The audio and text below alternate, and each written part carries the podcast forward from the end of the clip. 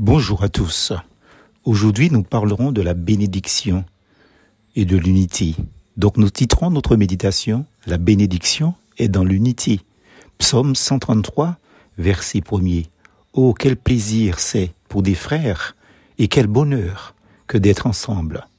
Malcolm X fut un leader de la cause noire qui a vu quatre de ses oncles tués par des blancs. Quand sa mère était enceinte de Malcolm X, elle s'est vue menacée par le Ku Klux Klan. Fils d'un charpentier et prédicateur baptiste, le père de Malcolm X, Earl Lytle, lui-même prônait et adhérait aux idées de Marcus Garvey, le fondateur du panafricanisme. En effet, le père de Malcolm X prêchait le retour des Afro-Américains en Afrique, au Libéria plus précisément. Il refusait l'intégration à la société américaine. On peut donc comprendre que son fils Malcolm X finit par devenir un puissant adepte du panafricanisme, mais aussi musulman. L'influence de son père a très largement marqué ses vues politiques sur ce sujet. Même s'il est tombé dans l'extrémisme racial, à un moment de sa vie, il a compris que sans unité, pas de salut, pas d'émancipation individuelle ni collective. Mais son propos cité plus bas sur l'unité mérite notre attention. Voilà l'une de ses plus célèbres phrases sur l'unité.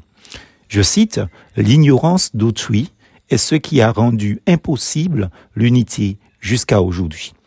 Il est triste de constater que beaucoup de leaders noirs continuent à prôner des idées allant à l'encontre des propos de Malcolm X.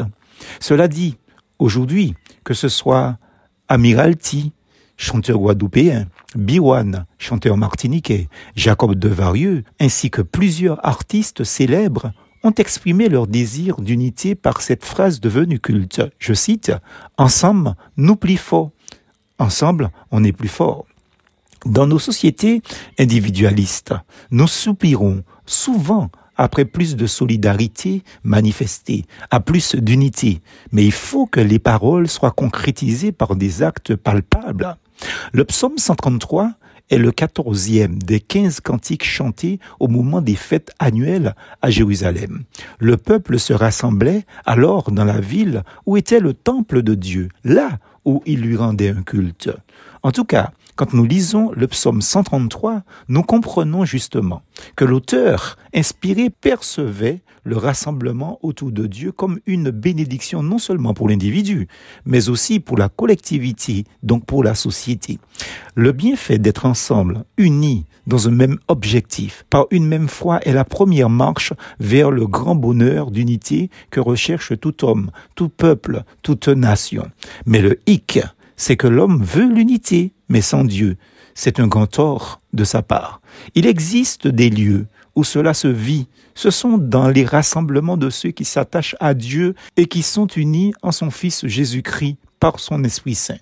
L'Esprit Saint d'unité nous enjoint.